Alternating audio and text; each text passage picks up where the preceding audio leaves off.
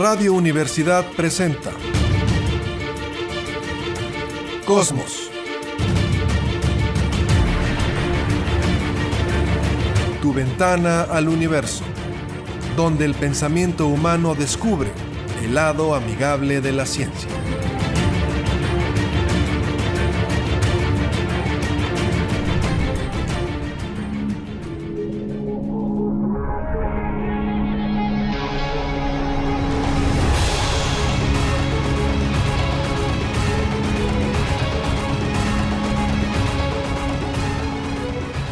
Tal? ¿Cómo están? Muy buenas tardes. Bienvenidos a Cosmos, tu ventana al universo. Por supuesto, con muchísimo gusto. 88.5 de frecuencia modulada en San Luis Potosí, Radio Universidad. Saludo esta tarde. Jessica Mela, ¿cómo estás? Hola, ¿qué tal? Bonita, bonita tarde para todos y pues una vez más aquí hablando un poco de astronomía. Capitán Cristian González del Carpio, ¿cómo estás? Saludos para todos aquí nuevamente desde San Blas en el, en el Pacífico mexicano, observando, respetando y admirando nuestros animalitos, nuestra ecología costera. Bueno, pues igualmente le ofrezco una disculpa, cubrebocas aquí en cabina, mormado, ya no sabe lo que sea, si es alergia, si es gripa, si es influenza, si es la edad. Arráncate, Jesse, digo, al final no nos llevamos tanto, no hay tanta diferencia. No, justo por eso yo nunca hago ningún comentario de esos y tú eres el que te la pasas haciéndolo. ¿Por qué todos ¿Sobre comentan quién? de la edad Es que te sientes viejito, ¿por qué? No. Sí. Sí, porque tú eres el único que te la pasas haciendo comentarios de la edad y que si no sé qué Bueno, bueno. y preguntando y preguntando las edades y todo. Decimos, Nosotros jamás hacemos no ningún tocó, comentario No le tocó a Jesse, pero nada más. No, no, no. No das tú así como una, una idea. Bueno, sí, una vez nos mandó un radio escucha, ¿no? Sí, es cierto. Una vez un radio escucha nos mandó un mensaje que dijo: Oigan, vi la foto, no manches, yo pensé que Francisco era un viejito como de 80 años, algo así, ¿no? Es que te describes como un viejito de 80 años. Bueno, pues ya estamos viejitos. No, claro que no. No, la- no. el partido sigue hasta el último minuto. Y hay que seguirlo, como dijiste tú, con glamour, que decías, tengo que buscar una actividad que tenga Mm, emoción, glamour. Glamour. Que sea interesante. glamorosa. Sí, claro. Bueno, De ahí los veleros. a ver esta nota, ¿qué le parece? Está de. de risa y de. Mandar llamar a los detectives. Imagínese usted, Estrasburgo, Francia. Usted deja su coche estacionado en la calle, un Renault Clio rojito, muy bonito. Y a la hora que sale, se encuentra un agujero de 50 centímetros en el techo. Pues, ¿Qué pasó? Se pone a investigar.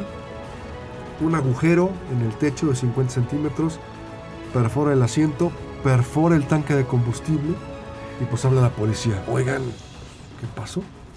Llegan los bomberos ahí, en La France, y dicen, a ver, vamos a empezar a investigar como detectives, ¿no? Empiezan a ver el agujero, empiezan a ver que no hay restos de ningún tipo de explosivo, ningún artefacto, no hay nada que indique que alguien llegó con este cuate y le dio un golpe en el techo para tratar de lastimarlo. Y dicen los bomberos, oigan, a ver, ¿No hay una piedra por ahí? antes de la piedra, ¿no hay un reporte de un fuerte estruendo en la madrugada? No, pues que sí. A ver, ¿y no hay una piedra? No, pues que fíjese que nos encontramos una piedra, por decir algo, de unos 5 centímetros de diámetro en forma de avellana. ¿Cuál sería entonces, si tú fueras detective, Jesse, lo que dirías que le ocurrió a ese pobre cochecito, un Renault Clio rojo en Estrasburgo, Francia? Fácil, el universo se ensañó con él. ¿Le cayó un meteorito? Le cayó una piedra, ¿no? O sea, al final los científicos están un poco escépticos porque dicen, oigan, encontraron ese pedacito de piedra Ujú. en forma de avellana, pero la realidad es que no hubiera sobrevivido lo que es el reingreso en la atmósfera. Tendría que haber sido muy grande, se va quemando, quemando, quemando y cae contra el automóvil. No, pero, Pero- si dicen fue un estruendo, obviamente esa no era la única piedrita que venía. Muy probablemente venía un, un asteroide más grande que se fragmentó al contacto con la atmósfera por la fricción, pues, em, aventó varios fragmentos y uno de esos fragmentos fue el que cayó en el coche. Sí. ¿Qué es lo maravilloso de esto, Capi? Que tú dices, a ver, ¿dónde está la piedra? Venga para acá. Si Debe tener corteza de fusión o algo parecido. Si estuviéramos en San Luis, llévela a la Facultad de Ciencias, no sé, Ajá, o a geología. ujú, o a Química, analícenme esto. ujú. Y en un análisis químico pormenorizado va a salir si esa piedrita vino del espacio o fue otra cosa. Lo más probable es que a este pobre chavo francés le haya caído un meteorito arriba de su coche. Y lo malo es que el seguro ahí no aplica. Fíjate que yo he leído las pólizas de seguro, de esas veces que no quieres que te vean la cara. Me llama la atención que en fenómenos naturales climáticos muy fuertes te dice que no cubre. Por ejemplo, mm, Acapulco te dice no cubre. Rebelión, insurrección, si mañana hay un golpe de estado y se revela todo el país y te destruyen tu coche, no cubre. Pero en fenómenos naturales yo le pregunté, oye, un asteroide, y me dijo el agente de seguros que sí. Porque Por- son... Por la probabilidad. Exactamente. Mm, Pues sí. Tan ¿Cuál es la remota de que probabilidad de que, le caiga un asteroide a tu carro? Pues este, No, pues tienes que estar muy salado, ¿verdad? O sea, Sí. como este pobre. como este pobre chavo, ¿sí? Sí, la, compa- la compañía de seguros es una empresa que quiere ganar dinero, entonces maneja estadística y le va a cubrir lo que estadísticamente es muy difícil que te ocurra. Es como una apuesta. Entonces uno no debe pensar en que me está protegiendo a pesar de la publicidad. Yo siempre le tiro a la publicidad. Dice, estamos para protegerlo. Mangos, están para, para hacerse patos y, y leer la letra chiquita, ¿no? Eso es lo que uno tiene esperanzarse en todas estas cosas. Qué bueno que en este caso el chavo este del meteoro sí le paga. Ojalá que esa empresa No, y que haya sí estado le cubra. y que Ajá. Claro. Pero lo que decía Jesse, por ejemplo, pasó en Chelyabinsk, ¿no? En 2013. Tienes en este caso un objeto de unos 20 metros de diámetro, pesaba unas 13.000 toneladas, entra en la atmósfera, se prende, es un bólido. Y esa piedra, pues por la fricción, por el impacto, por el fuego, Por los mismos componentes que tiene en su interior, que pueden ser varios minerales diferentes o varios metales diferentes y se calientan pues de forma diferente. se va partiendo y cada quien va por su lado. Aquí, por ejemplo, en el Chelyabinsk lo que ocurrió es que la onda expansiva, porque entra la piedra, se escucha una especie de estruendo muy fuerte, pues todos los cristales, ¿no? Y fue más el problema de, perdón usted, fue más el problema de, ya ven como no estoy tan viejito, me sale la juventud, fue más entonces el problema de la gente que le cayeron residuos de un cristal o algo por el estilo, que lo haya golpeado un meteorito. Pero es muy raro estadísticamente que una piedra que entra del espacio le pueda caer encima a tu carro o a una persona. Ujú. Hasta Sí, ahora no hay ningún registro, ¿no? De, de- de sí, un- eh, Sí. creo que hay registros de, De dos personas a lo mujer. largo de toda la historia que... Una mujer en Ajá. Estados Unidos en los 60 que estaba en su casa sentada, en la, estaba en la cama, entra el meteorito en su recámara, choca contra la pared, rebota en la pared y en esta parte a la altura de las costillas del lado izquierdo le pega, le hace un hematoma, un moretón, ya había rebotado, o sea, entra la piedra, rebota en la pared y le pega. Lo que dicen los gringos ricochet o ricochet. el rebote. El rebote, rebota, le pega y le hace un hematoma. Ese es uno de los casos. No sé si tengas otro, pero de que le haya golpeado a una persona y no de manera directa, sino de manera indirecta. Sí, eh, creo que hay una persona que sí murió por el impacto de un meteorito que le cayó en la cabeza. En la cabeza. Sí, Sí, pues una sí, bala. o sea, justo latino. Tienes que tener muy mala suerte, pero bueno. Ujú. A ver, Jessy, una nota que tengas preparada para esta tarde. Ah, bueno, una notita y eh, es como un regalo de Año Nuevo. A ver. Que ya salió el anuario del Observatorio Astronómico Nacional de la UNAM. Ok. Entonces, pues lo vamos a poner ahí en la página para que chequen todos los eventos que van a ocurrir a lo largo del año. Yo creo que esto es muy interesante. Ya sabemos que se viene el gran eclipse total del 8 de abril. Este es un eclipse total de sol que van a tener la oportunidad de observarlo en su totalidad en los estados del norte, Eh, sobre todo va a pasar por la ciudad de Torreón, va a pasar por Durango, va a terminar de este lado del Pacífico en Mazatlán, por allá vamos a estar viéndolo también. Ah, ¿se van a ir ustedes a Mazatlán? Obviamente, yo ya tengo, ya estoy de metiche ahí con los de la UNAM para saber cómo voy a estar ahí eh, haciendo cosas. Muy ya bien, está, está separado el muelle para el velerito. O sea, pero ¿se van a ir en el velero a Mazatlán de, no sé, Ajá. Nogales o no sé? No, no, a Mazatlán es un puerto Topolobampo. muy... No, es Mazatlán eh, donde se va a ver la totalidad. Sí, sí, pero sí, de donde ajá. estén se van a... Sí, Ah, ajá. Están en San Blas, perdón. Van a subir a Mazatlán Claro. Ajá. y ahí lo van a ver. Es solo un día y medio de navegación, entonces no es tanto problema. Y ahí vamos a estar. Y ya eh, saludos al- a los del instituto de ahí de la UNAM de Mazatlán, que ya nos hicieron la invitación. Eh, más a fuerza que de, gama, que ganas. No, pues es que fuimos ahí, los entrevistamos y eh, empezamos a platicar con ellos. Van a tener a unos especialistas de Hawái que ellos se dedican por completo al estudio del sol. Entonces va a haber muchas actividades para que la gente se prepare. Va a haber puestos de observación a lo largo de todo el malecón de Mazatlán. Entonces van a realizarse muchísimas cosas, ya se están realizando capacitaciones con las escuelas, vamos a estar haciendo ahí también algo lo que se pueda de participación con la Sociedad Astronómica Mazatleca, entonces habrá muchas cosas, ya verán. Sí, este Que te lleve, que te suban una pulmonía el capi y te lleve a comer al mamucas, no sé si exista todavía, o el farallón, Eh, comimos o en en las el- changueras, la marea, la las marea. changueras, que que se llama así. Mm. Son exact- los primeros que le compran a los pescadores. Entonces están los puestitos y son los que le, directamente le compran al pescador que acaba de llegar Mm. que te lleven a comer ahí. Ya Pues él que- es el que come pescado, que- yo no como Ay, pescado. Pero fuimos, Pero comes, dijiste marlin y... Sí, marlin atún, eso sí. Ah, bueno, un atuncito. Sí, hay muchos lugares muy bonitos que visitar en Mazatlán. eh, y hay restaurantes de pescado a lo largo de todo el malecón. ¿Cuántos kilómetros son? Sí, un montón. Sí, hay toda la zona de hoteles. Bueno, eh, uno no termina de, de- de visitar toda, esas, toda esa riviera donde hay diferentes monumentos, eh, esculturas. De veras es, es muy interesante. Y la gente corre por ahí, por el malecón de Mazatlán, es larguísimo. Ah, está la estatua de Pedro Infante, eh, de ballenas, Pedro Infante, esculturas. de Guamuchi. En Ajá. Guamuchilera, También está ahí el museo y todo. Pero bueno, el Anuario Astronómico Inter- eh, Nacional de la UNAM ya está disponible y ahí van a poder disfrutar de todos los eventos. Antes del eclipse del 8 de abril va a haber un eclipse de luna que sí lo vamos a poder apreciar aquí en México.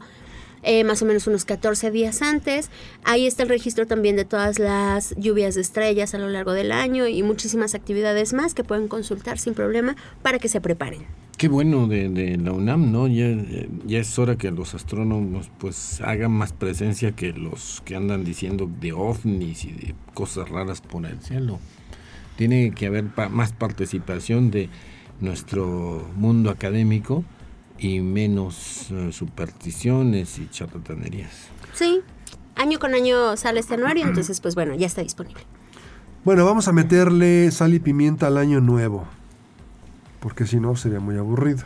A ver, si yo les preguntara a ustedes que me dijeran cuál sería, si a ti te dicen, Jesse, de niña, dibújame a un hombre y a una mujer prehistórico, ¿cómo lo dibujarías? ¿Cómo te lo imaginarías en tu mente? Bueno, en primer lugar, una cosa es lo que me imagino y otra lo que pueda dibujar, porque de bolitas y palitos no salgo. Pero ¿cómo te lo imaginarías? Prehistórico. Ah, Hombre y mujer prehistóricos.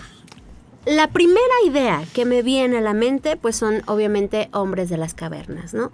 Este, algún dibujo que represente una vestimenta muy rudimentaria, prácticamente solo cubiertos con pieles, obviamente tal vez despeinados, quién sabe si con mucha higiene o no, em, con alguna fogata, viviendo en una caverna.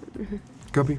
Sí, eh, la palabra prehistoria pues es muy grande. Depende mucho de si son 10.000 años atrás, 15.000, 20.000 o 200.000. Yo Ponle preguntaría. 20 mil.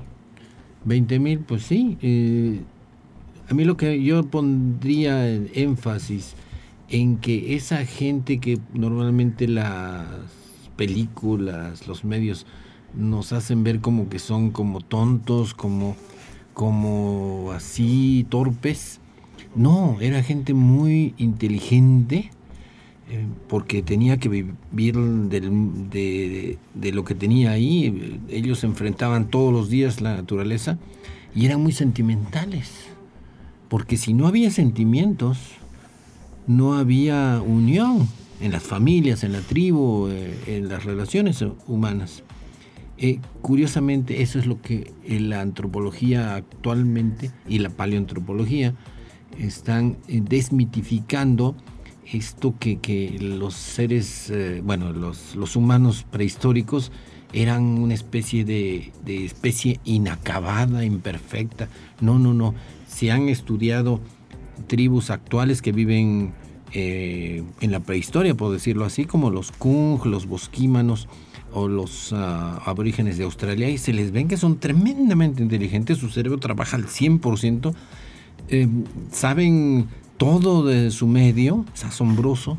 Entonces yo imaginaría a un individuo que yo no podría vivir como él vive en su medio. Lo respetaría, lo admiraría y diría, wow, ¿qué, ¿cómo puedes vivir bien y criar tu familia, tus hijos en un ambiente donde no hay tecnología? Bueno, no iba por ahí. Porque la representación seguramente que usted se imagina es al hombre cargando a lo mejor un arco, alguna arco, flecha, alguna lanza.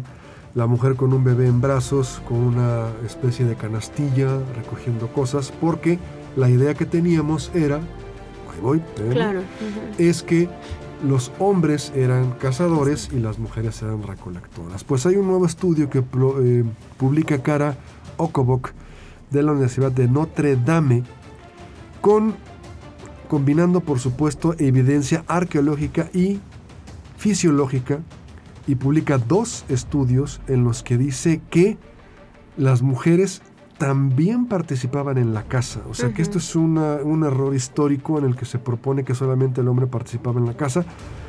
Y empo- empieza a poner ejemplos fisiológicos. Primero, las mujeres metabólicamente pueden, están mejor diseñadas para correr por el gasto de energía y la ingesta de calorías y energía, por ejemplo. Lo que ella quiere es que en lugar de reescribir la historia o borrar la historia, pues que se vuelva a poner a las mujeres donde deberían estar. La cacería es una actividad muy extenuante y se pensaba que en la antigüedad perseguían a los animales hasta que se cansaban y ya cansados los podían matar. La mujer puede aguantar más y correr mejor que lo que puede hacer el hombre. Alguien dirá, pero ¿cómo los 100 metros planos gana siempre un hombre? No, 100 metros planos.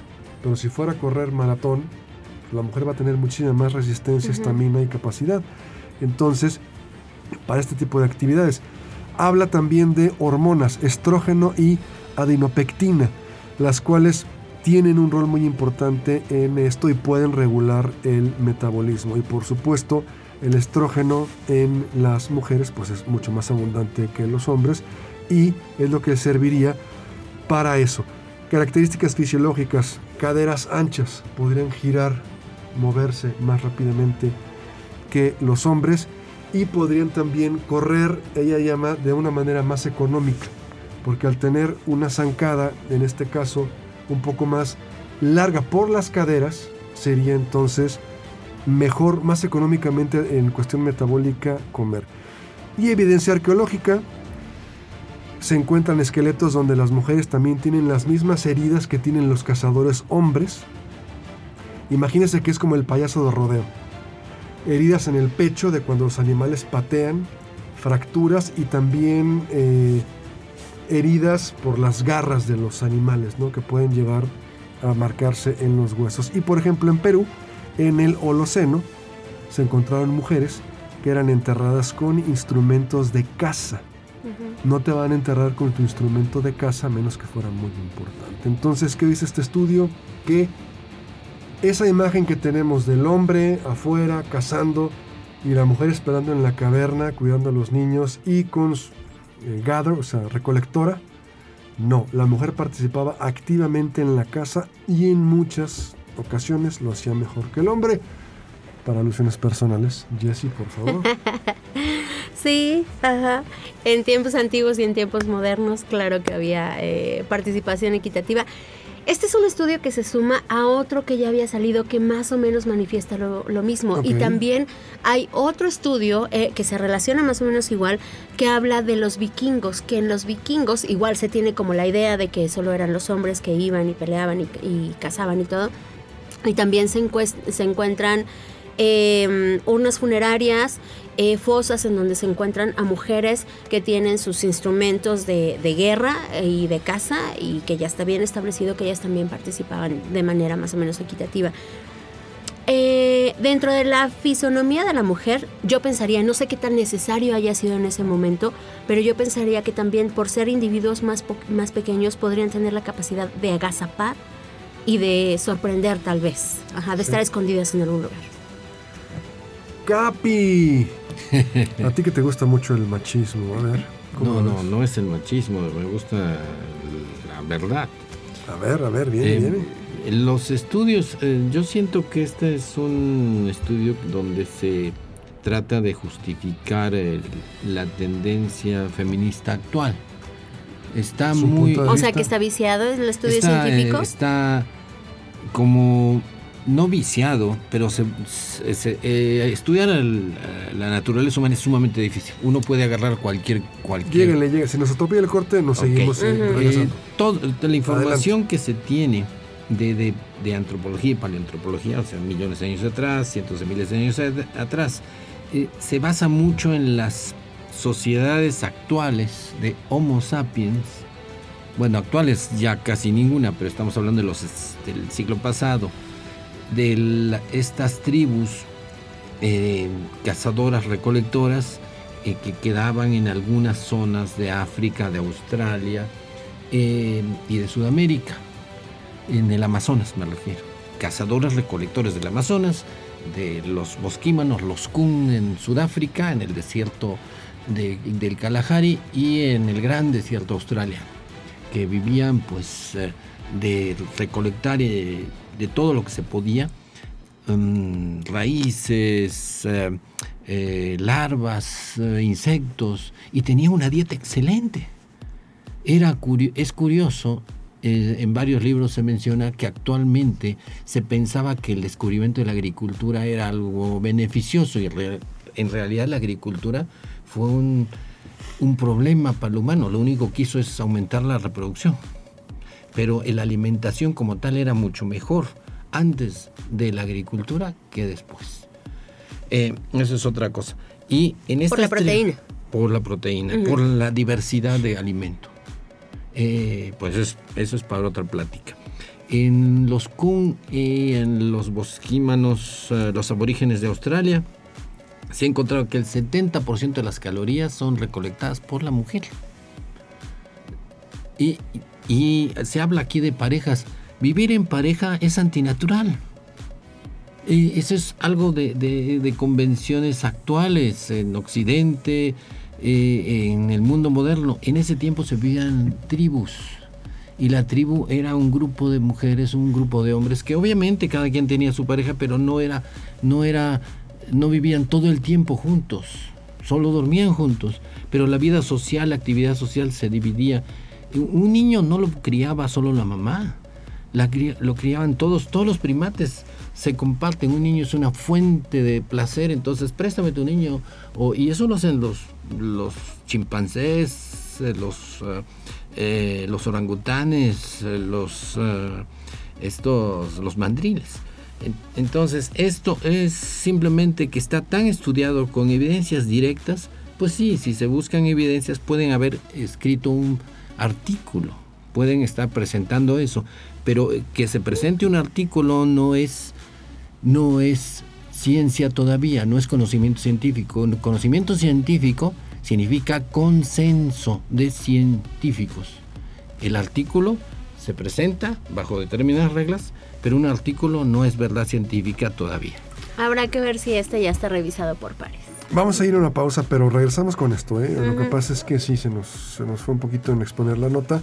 Vamos a una pausa, estamos en Cosmos, tu ventana al universo. Pausa breve y volvemos.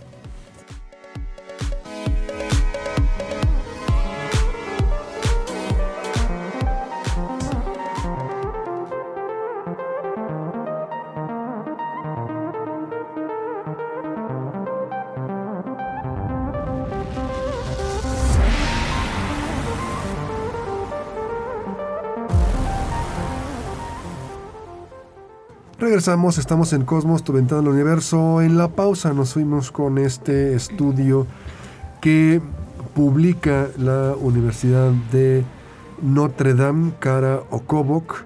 Este estudio que ella publica en Antropólogo Americano. O sea, es un estudio arbitrado, publicado en una revista científica. Y parece, y yo quisiera escucharlos a ustedes otra vez y ya después daré mi punto de vista no estaban muy de acuerdo, parece entonces Jesse y el Capi. Como siempre, amarrando navajas. dabas un poco a entender como que este estudio en que las mujeres tenían una participación más directa en la cacería, no nada más los hombres, era más como una cuestión de feminismo o algo así. Y tú, Jesse, tú dices, sí, pues tiene lógica que también participan en las actividades, ¿no? Pero a ver, Jesse, empezamos con Pues eh, más que lógica, porque han salido varios estudios de diferentes culturas y de diferentes investigadores, tanto hombres como mujeres, que al parecer están sustentando esta clase de hipótesis. Y no solo que sea interpretación, sino que está las heridas, lo que mencionabas, están las urnas funerarias, están, o sea, en una urna funeraria nunca se le va a poner a un individuo algo que no representara algo en su vida.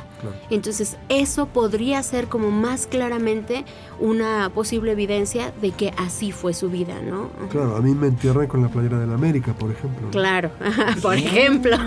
A mí como una raqueta de tenis. Fíjate lo que dice el estudio, ¿eh? Dice que no pensemos que cuando las mujeres estaban amamantando o embarazadas, dejaban de participar en esas actividades. ¿eh? El estudio dice que, aún embarazadas, salían como podían a corretear y a tirar arco, flecha, lanza, lo que fuera, para ayudar en la cacería.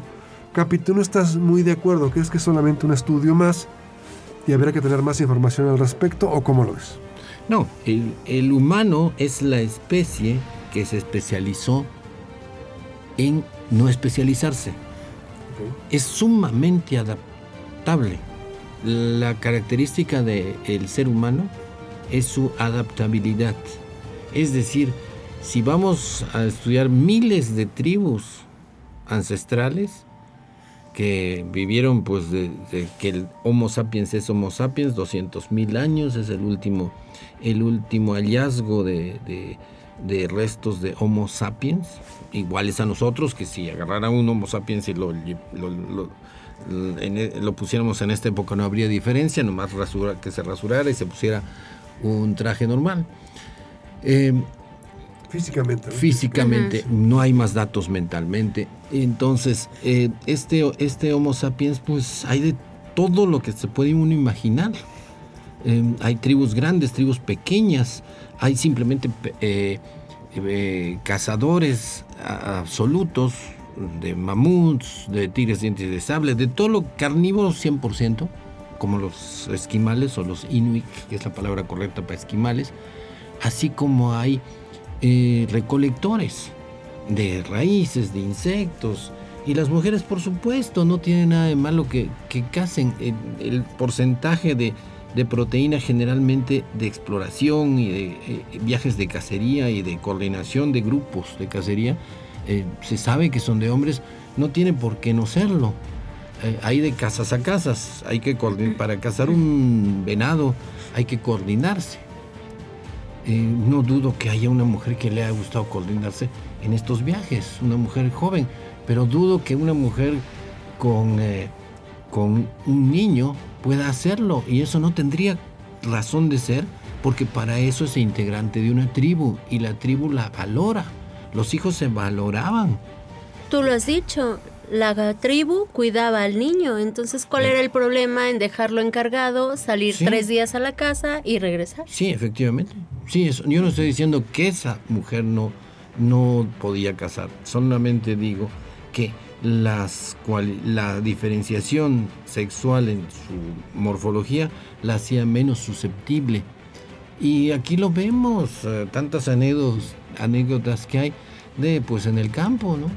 De que inditas en los tiempos de la revolución tenían un niño y seguían peleándose con, eh, siguiéndose, siguiendo al grupo revolucionario como adelitas. una mujer es capaz de una vida muy dura, muy dura y efectivamente tiene más em, manera de sobrevivir condiciones difíciles.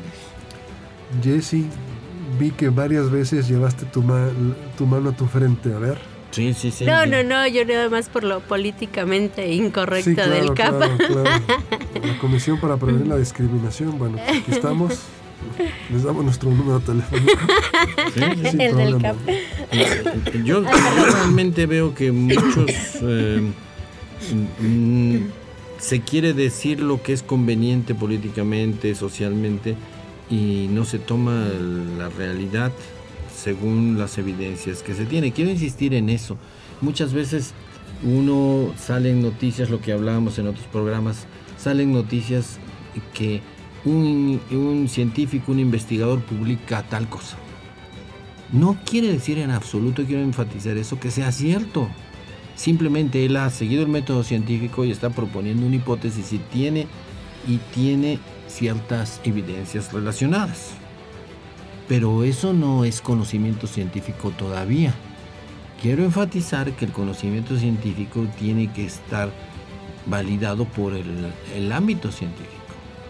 Eh, tiene que ser Claro, arbitrado, ¿no? Y hacer Y- la diferenciación por pares. eh, la- esa diferenciación por sus pares, pero sus compañeros, ¿no? Otros investigadores, es lo que quiere decirse. Por eso se dice que la ciencia nace por consenso, consenso del mundo científico, de alguien que inicia con una publicación científica, no alguien que, que se le ocurre algo y menos alguien que, si bien ha, ha hecho una investigación y ha presentado un artículo, un paper, como cualquier tesista graduado, presenta un- su tesis, es una tesis disciplinadamente científica, se ha colectado eh, datos, se ha, se ha hecho estadística, pero no quiere decir todavía que sea real no es realidad científica todavía. Eso es, eso es lo que hay que enfatizar, porque en las noticias, y eso que, eso que se entere nuestro público, en las noticias sale cualquier cantidad de cosas que hay por ahí un científico que propone tal cosa. No es real- realidad científica todavía. Bueno, ahí también hay que ver cómo se tergiversa la información de lo que dice el científico a lo que sale en la nota, ¿no? Que Ah, ya lo sí. hemos visto muchas veces. Sí, sí, Es se busca el amarillismo diferente. porque en las redes, en todo lo que es la media, se busca no la verdad todavía, sino tiene más importancia el rating y entre más escandaloso, extraño, fabuloso sea la noticia científica, entre comillas, pues la van a ver más gente. Bueno, concluimos. Yo cierro eh, con mi participación. Yo creo que tiene lógica, tiene sentido. Eh, en una tribu, pues muchas veces la ventaja de la mujer es que la mujer puede hacer lo que hace un hombre y lo puede hacer igual o mejor. Y lo que hace una mujer muchas veces no lo puede hacer un hombre.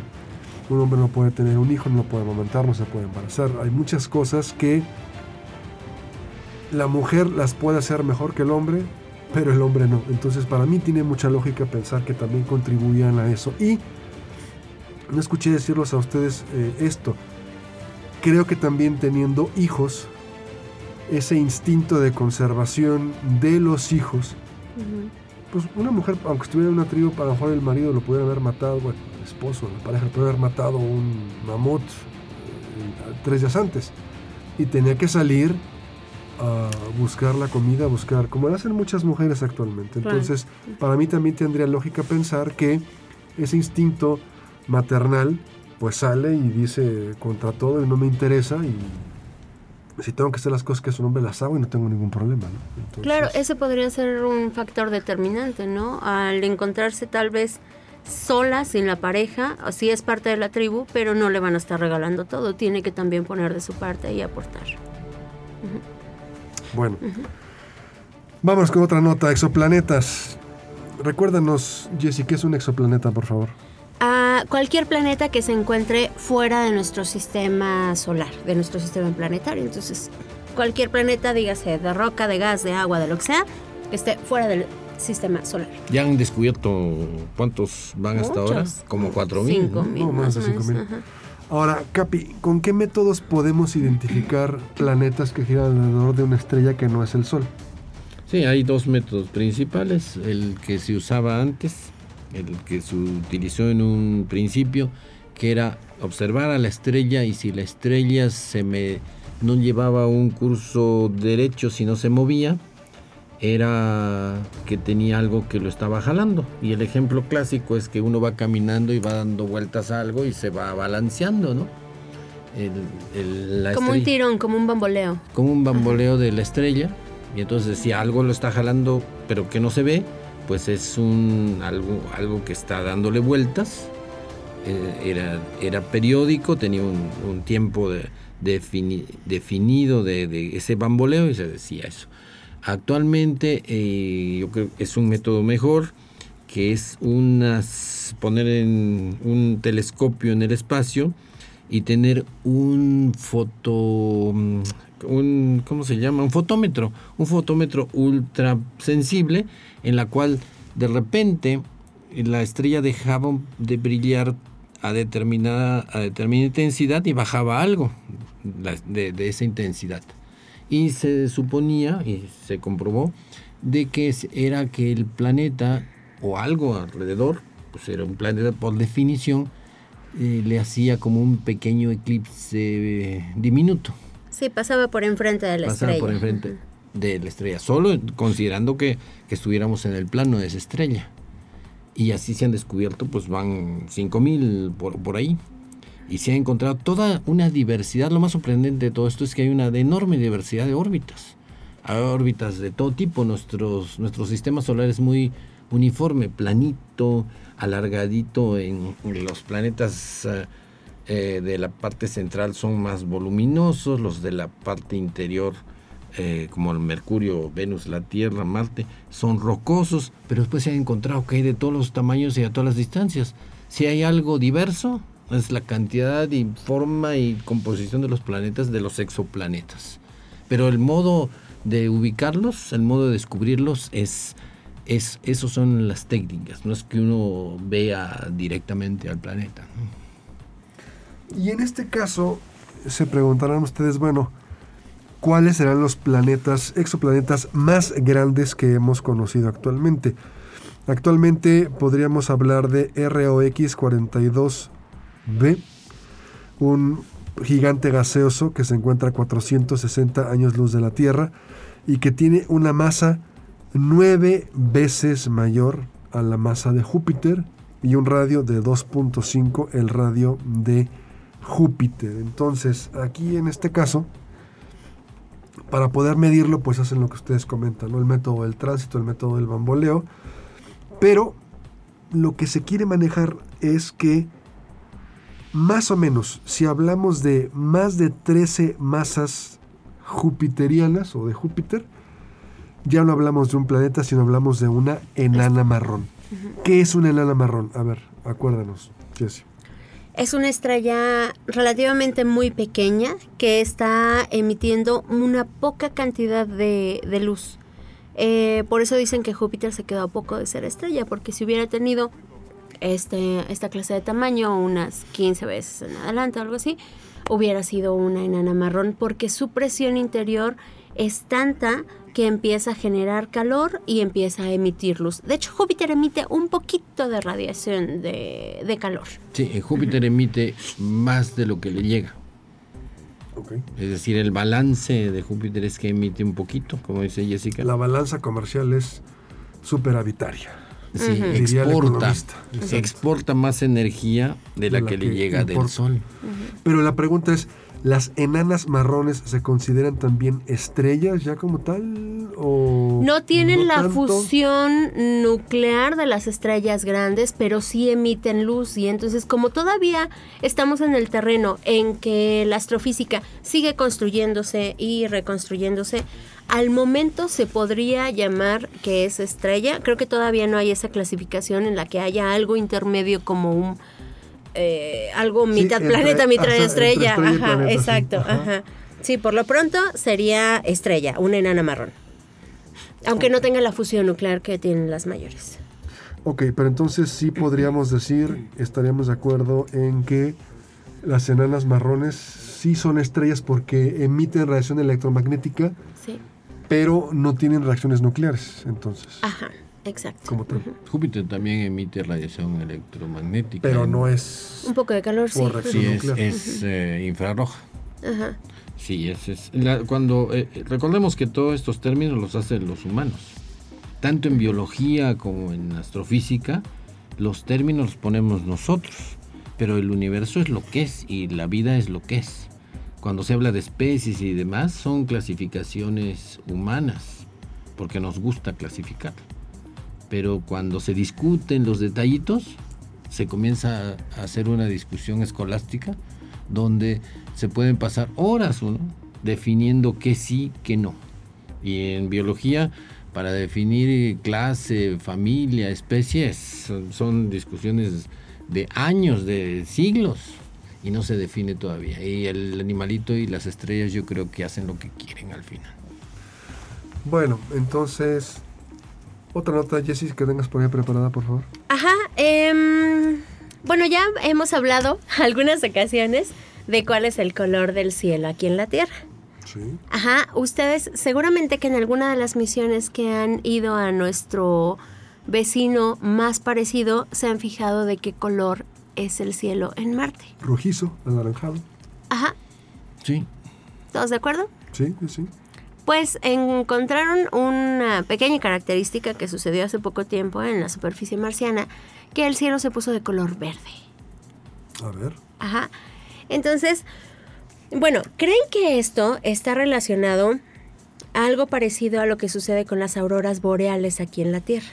Aquí tenemos las auroras que suceden en los polos, que son de unos colores muy bonitos, muy llamativos, pueden ser tal vez rojizos, violetas, azules, verdes, y que es justo por las partículas del Sol que están cayendo hacia donde nosotros estamos en la Tierra cuando se da una tormenta solar. Esas partículas pues son desviadas por el campo magnético de la Tierra, entran por los polos, por fricción se incendian y tenemos este cielo lleno de colores, ¿no? En la superficie marciana no tan probable que sea como la actividad solar, pero sí hay una actividad que se está relacionando con la atmósfera marciana y esto lo determina la Agencia Espacial Europea por su misión ExoMars, en donde dice que en la cara nocturna se unen átomos de oxígeno, dejan de ser estimulados por la luz del sol y entonces empiezan a emitir luz en latitudes cercanas a los polos y más o menos a una altura de entre 40 y 60 kilómetros sobre la superficie, lo que en Marte sería como el nivel del mar que manejamos aquí en México, más o menos a esas alturas se dan, y que fue por esta la razón que el cielo se puso verde en Marte. Aquí lo que me llama la atención es que alguno de ustedes se acuerda cuál es la diferencia entre en la molécula de oxígeno entre O1, O2 y O3. o Son. eh, ozono es el O3. es el mismo número de protones, nada más cambia el número de electrones. O sea, el mismo número másico, pero diferente número. Mismo número atómico, pero másico. A ver. No, el, el O2 eh, representa dos átomos de oxígeno. Ah, sí, perdón. Sí, sí, sí. Sí, Sí, no es. No es sí. si no es un átomo con Sí. más cosas. Y el O3 representa tres átomos Ozono, de sí. oxígeno, que son el ozono. Eh, ahora, eh, la pregunta sería, aquí las auroras boreales se hacen por el campo magnético. Eso es lo que iba a preguntar. Y en Marte el campo magnético es sumamente débil, es un campo fósil. Por eso dicen los científicos, no es la actividad del Sol, no es tanto que sea, o sea, es algo parecido visualmente a lo que ocurre aquí con las auroras boreales, pero no es el efecto que de las auroras boreales. Aquí más bien es la misma atmósfera marciana que está reaccionando de esta forma.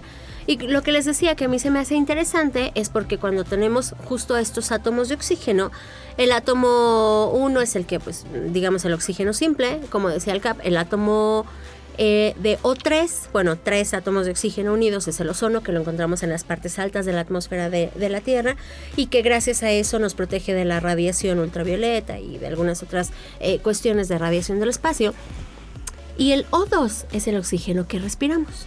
Pues justo estas moléculas que han puesto el cielo verde en Marte son O2. Es decir, de manera natural, la atmósfera marciana forma moléculas de O2, que en cuestiones prácticas podría ser oxígeno respirable. ¿Qué tanto genera y en qué periodo? Ah, claro, muy poca cantidad, pero es algo. Lo, lo, im- lo- ahí lo interesante es que en la Tierra el oxígeno lo genera la fotosíntesis. Entonces habría que ver que, igual que el metano, el metano lo, genera actividad biológica, el oxígeno también lo genera actividad biológica, pero hay otras actividades, otras, eh, otros procesos químicos que también lo generan. No quiere decir que, que uno diga hay vida, pero es, es interesante de todas maneras ese origen de, el- de, los, eh, de estas moléculas de oxígeno, porque en la Tierra pues sabemos que el oxígeno que respiramos fue generado hace 2.200 millones de años por actividad fotosintética de todas las plantitas microscópicas que existían en esa época. Y actualmente lo siguen generando toda la vegetación que tenemos, por eso hay que cuidarla, ¿no? En la superficie y en el mar. Y en el mar. Bueno, pues me quedan tres minutos. Vamos cerrando, por favor. A ver, comentarios finales. Pues recuerden observar el cielo. Ahorita estamos en temporadas en las que el cielo se puede observar de manera como muy padre, muy fácil. Aprovechen las noches en las que no hay mucha luna y sobre todo si pueden salir todavía un poco al campo a disfrutar de estos cielos despejados, que vean la Vía Láctea, que vean todas las constelaciones del invierno que ahorita todavía se ven muy fácilmente, la constelación de Orión, el Tauro, las Pléyades, etcétera. Entonces pueden disfrutar de un cielo muy padre, muy amigable. Obviamente, abríguense bien, lleven buena compañía y disfruten de la astronomía. La vida es también parte del cosmos, es una parte muy bella, muy compleja. Hay que admirarla, respetarla, valorarla y cuidarla. Buscar que nuestras instituciones efectivamente cuiden a las especies patrimonio de todos los mexicanos. Bueno, pues entonces se nos acabó el tiempo. Aprovechar, sí, que todavía las constelaciones de invierno son, pues, ahí es, es debatible, ¿no? Pero a mí sí son de las que más me agradan. Es una buena época para observar, no hay tanta humedad, entonces no hay tantos cielos nublados. Claro, hay que abrigarse, pero sí, definitivamente constelaciones de invierno hay que aprovechar que todavía podemos observarlas. Orión, Tauro, las Pléyades, eh, la paloma, la liebre, pues ubicarlas, entender por qué les pusieron ese nombre, las leyendas asociadas, griegas, árabes, de, de, eh, de esas figuras que se ven en el, bueno, que hay que tener mucha imaginación, pero se ven en el, en el cielo, es también parte de esa exploración, no solamente lo técnico, lo astrofísico, sino también las leyendas y mitos asociados. Nos vamos, Jessy, gracias, buenas tardes. Gracias, bonita noche para todos, un abrazo y pues buen inicio de año. Em, traten de hacer lo posible porque el año sea fructífero. Capi, gracias, buenas tardes. Muy buenas tardes, feliz año, esperemos, ahora sí que con mucha eh, energía eh, para este 2024. Efraín en controles, gracias. Nos vamos. Esto fue Cosmos, tu ventana al universo, todos los sábados en punto de las 6 aquí en Radio Universidad. Pásala muy bien, nos vemos.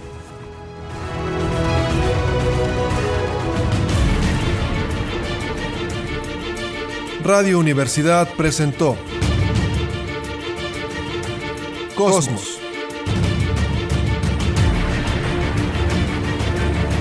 Tu ventana al universo, donde el intelecto humano descubre el lado amigable de la ciencia.